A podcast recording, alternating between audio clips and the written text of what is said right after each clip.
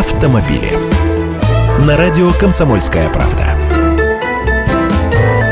Здравствуйте! Не в первый раз уже говорится, что у нас могут существенно увеличить штраф за нарушение правил дорожного движения на железнодорожных переездах, а именно за проезд железнодорожного пути при закрытом или закрывающемся шлагбауме, либо при запрещающем сигнале светофора. Многие же хотят проскочить, а переезды далеко не всегда оборудованы так, что не позволяют проехать. Теперь соответствующий законопроект подготовил Минтранс России. Штраф за нарушение должен составить 5000 рублей на первый раз, а при повторном нарушении в течение года 10 тысяч рублей.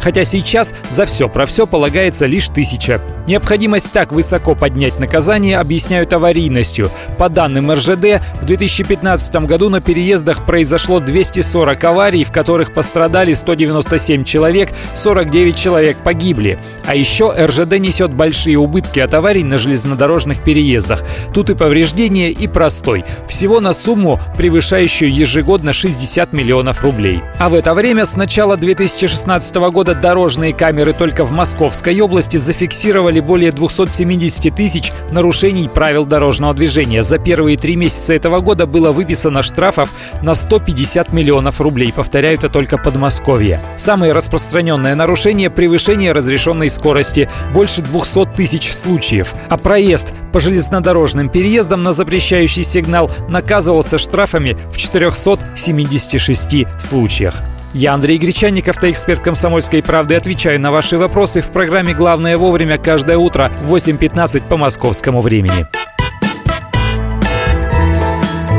Автомобили.